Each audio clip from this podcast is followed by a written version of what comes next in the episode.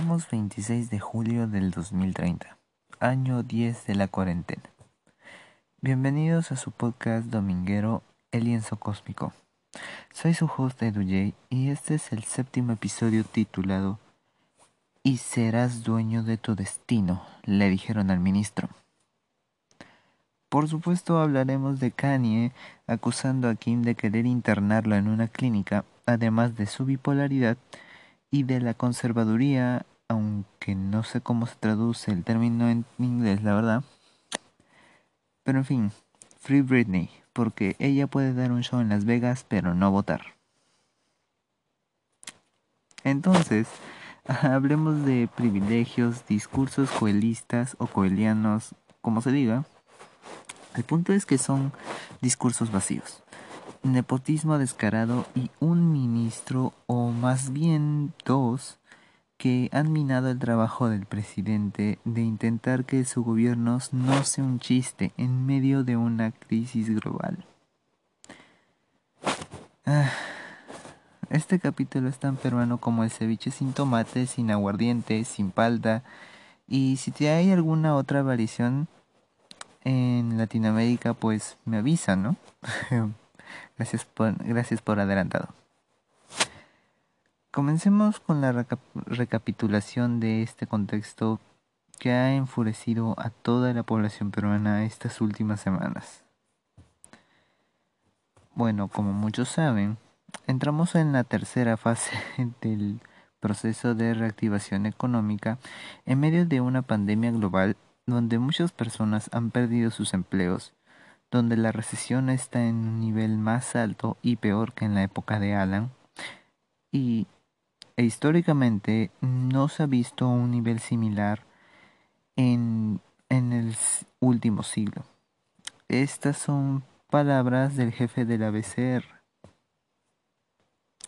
Entonces, tenemos el caso de un país que ya no tiene cuarentena, con el número de contagiados sin disminuir, y encima que está creciendo, solo que de forma específica por región, con un plan de salvataje económico fallido, pues el presidente, en resumen, ha decidido que la gente obtenga sus propios recursos como pueda y él llegará a pagar las deudas que ello implique. En la práctica es así como se mira todo lo que está ocurriendo, ¿no?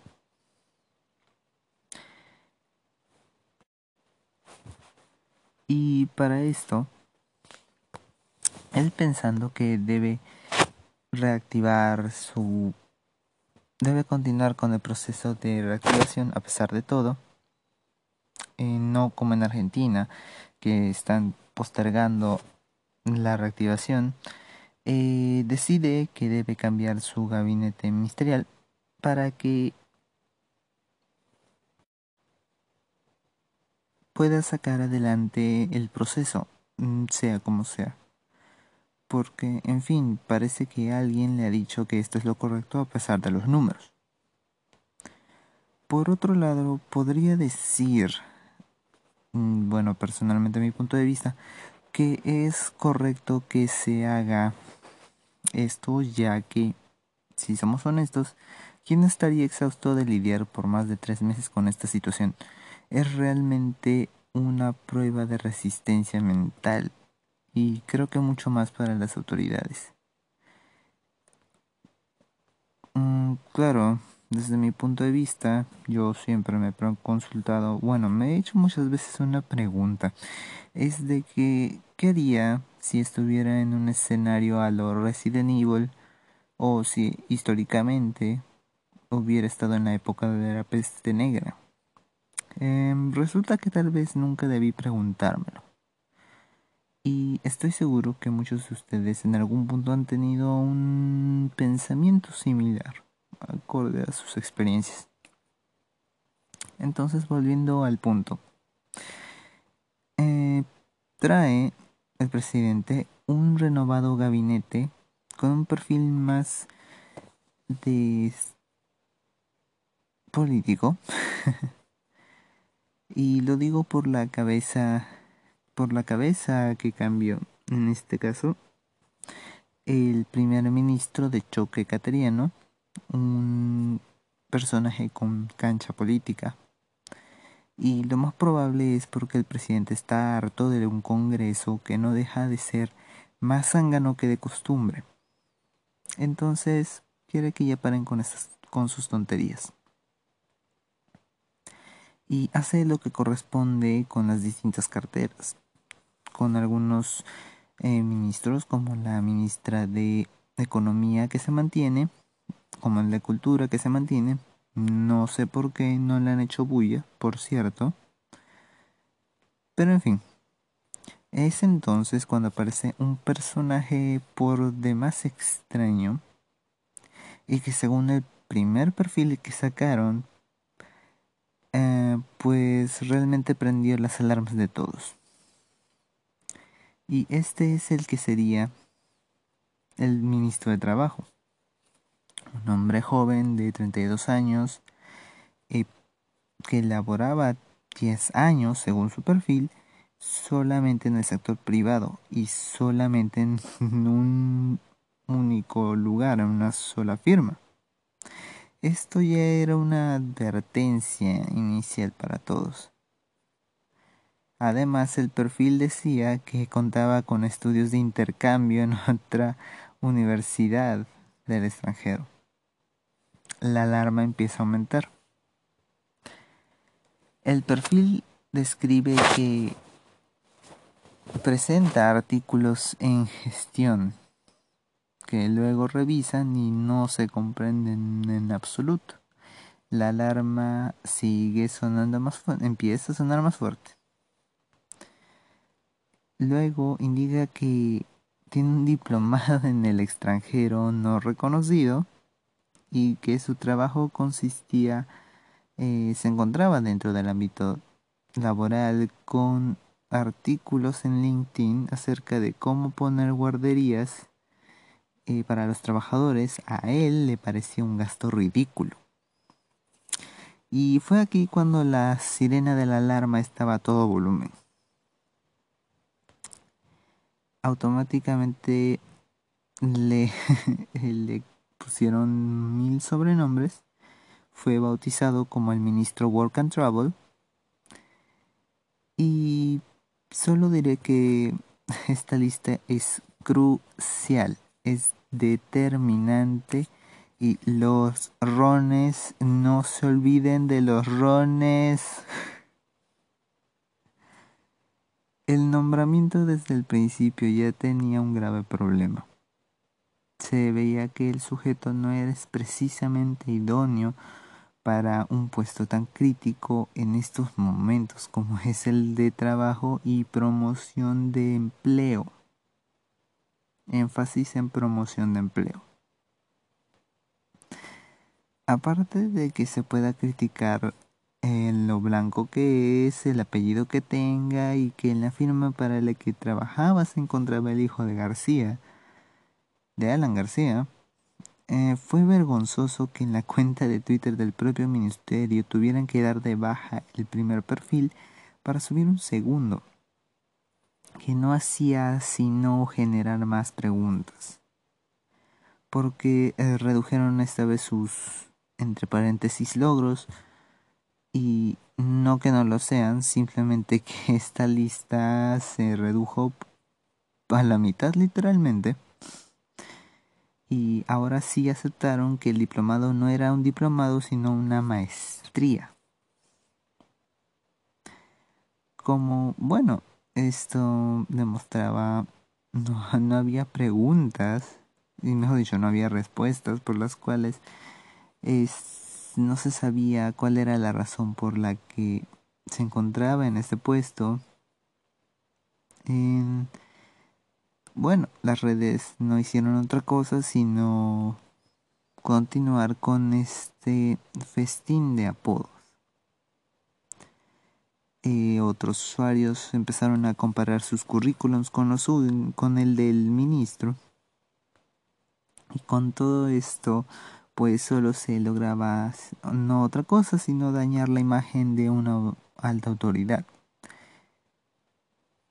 Seguido de esto había un claro sesgo en el que no se hacían las mismas conclusiones estúpidas de forma instantánea que hicieron con la ministra de Economía de 34 años con un currículum 10 veces y soy generoso, bueno, tampoco, pero sí es cierto, de que es bastante más impresionante que de el ahora ministro de Trabajo.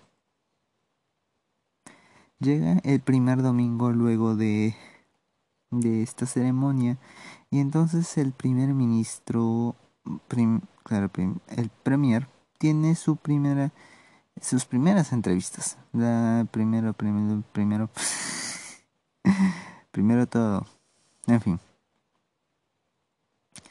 Donde obviamente me parece que Sol Carreño no dejó pasar en alto el tema del ministro de Trabajo. Entonces se revela el misterio detrás de todo, que todos querían saber. Fue el mismo Cateriano quien lo propone, básicamente por querer darle oportunidad a la gente joven, además de otros argumentos que ya nadie quiso oír porque instantáneamente se le fueron encima. Y bueno, no son argumentos buenos en lo absoluto, porque quería compararlo con la ministra de Economía y con otras autoridades pasadas que estaban alrededor de esa edad. Autoridades que no, no fueron buenas. De hecho, faltaba poco para que lo comparara con Alan García. Además de mencionar que apreciaba su compromiso porque trabajaba hasta las once de la noche. No más palabras, su señoría. Como dicen por ahí. Las redes seguían furiosas. Salían múltiples noticias relacionadas a él, como unos chats falsos donde se hacía ver que era racista hasta la búsqueda de su árbol genealógico, que, bueno, confirma lo que ya sabíamos, ¿no? Aquí había una argolla de conocidos devolviéndose el favor, lo que es un escándalo. Pero bueno, este Premier con cancha hacía uso de su privilegio de blanco a lo Jeffree Star y no decir nada nuevamente por el momento. Los cuestionamientos seguían y no había respuesta de, de parte del ministro Road to Ultra. Para esto, lamentablemente, las malas noticias de Arequipa, donde la emergencia alcanzó niveles más altos, que ni el presidente pudo ingresar a los hospitales para observar la situación. En, de forma paralela a estos incidentes, Ocurre que Cateriano, en una misión política, empieza a reunirse con distintos grupos políticos. sí, bueno, todo se trata de política, ¿cierto? Y estas reuniones tienen sentido hasta que ocurre una un encuentro con el líder del PPC, un hombre retirado de la política con un partido casi extinto el hombre en los últimos años y una capacidad nula de influencia. Lo que sería considerado una buena movida para la imagen democrática realmente es una pésima idea en los tiempos que estamos. Menos cuando tienes una provincia con un estallido de crisis. No que las otras no estuvieran estallando, pero bueno, la noticia vuela y se concentraba más en el equipo. Realmente esta última reunión se vio completamente desatinada, totalmente desconectada de la realidad. Y bueno, en medio de todo esto es que ocurre la tercera presentación de los ministros en rueda de prensa con todo el, es una reunión de todo el gabinete en los ya conocidos mensajes del presidente. En donde básicamente el primer ministro defendía la designación en medio de un discurso tan pobre que era sorprendente que recurriera al castrochavismo para darse importancia. Y bajo sus premisas, el nuevo ministro era un practicante en medio de una pandemia global. De una cartera crítica para lo que todos pensamos sean los próximos meses y años. Realmente fue un desastre de su mensaje.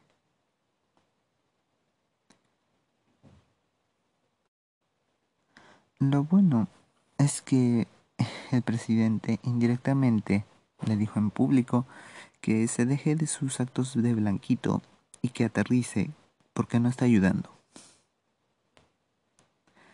Hasta el día de hoy las redes siguen furibundas. Muchos jóvenes decepcionados de hacer carrera en el sector público. El ministro se volvió un generador de memes andantes. Este, este fin de semana apareció en un artículo del caso Enojo de Me enamoré del ministro de Trabajo. Realmente es, ha sido un incidente que muestra que existe un momento en el que los señores boomers deben de retirarse de la política porque claramente no son capaces de renovarla y menos ofrecer una opción válida para la política que se requiere en estos tiempos. Claro, esto se aplica al Fujimorismo sin problema. En lo personal, creo que esto ya empieza a hostigar de sobremanera. Es un nepotismo tan descarado y absurdo. La verdad es que siempre lo ha habido. Es la famosa vara la que bajo la que nos sirve mucho a veces a conseguir un trabajo. Porque aparentemente la meritocracia parece un espejismo, una ilusión que no se cumple. Y si se hace, está dirigida hacia alguien. Es una sensación constante de injusticia y es en todos los ámbitos. ¿Será que confiamos demasiado en el... Oye, si conoces a alguien, pásale la voz. No está mal. De hecho, reduce los tiempos de búsqueda en el Departamento de Recursos Humanos. Y ganar tiempo siempre sirve. Pero deberían ser medianamente responsables en asegurarse que sea la persona adecuada que no sea el amigo del amigo del amigo del gerente. La verdad es que aquí no hay un no hay el el secreto que funcione, las vibras positivas, la confabulación del universo que a veces esperamos para que logres tus objetivos. Solo las circunstancias y las casualidades de forma entendible o incomprensible. Son los que hacen los entremanejes de nuestra vida. O para otras personas, Simplemente basta una llamada. Desde los confines del universo se despide su host, Edu J de la Vía Láctea. Nos oímos en la próxima.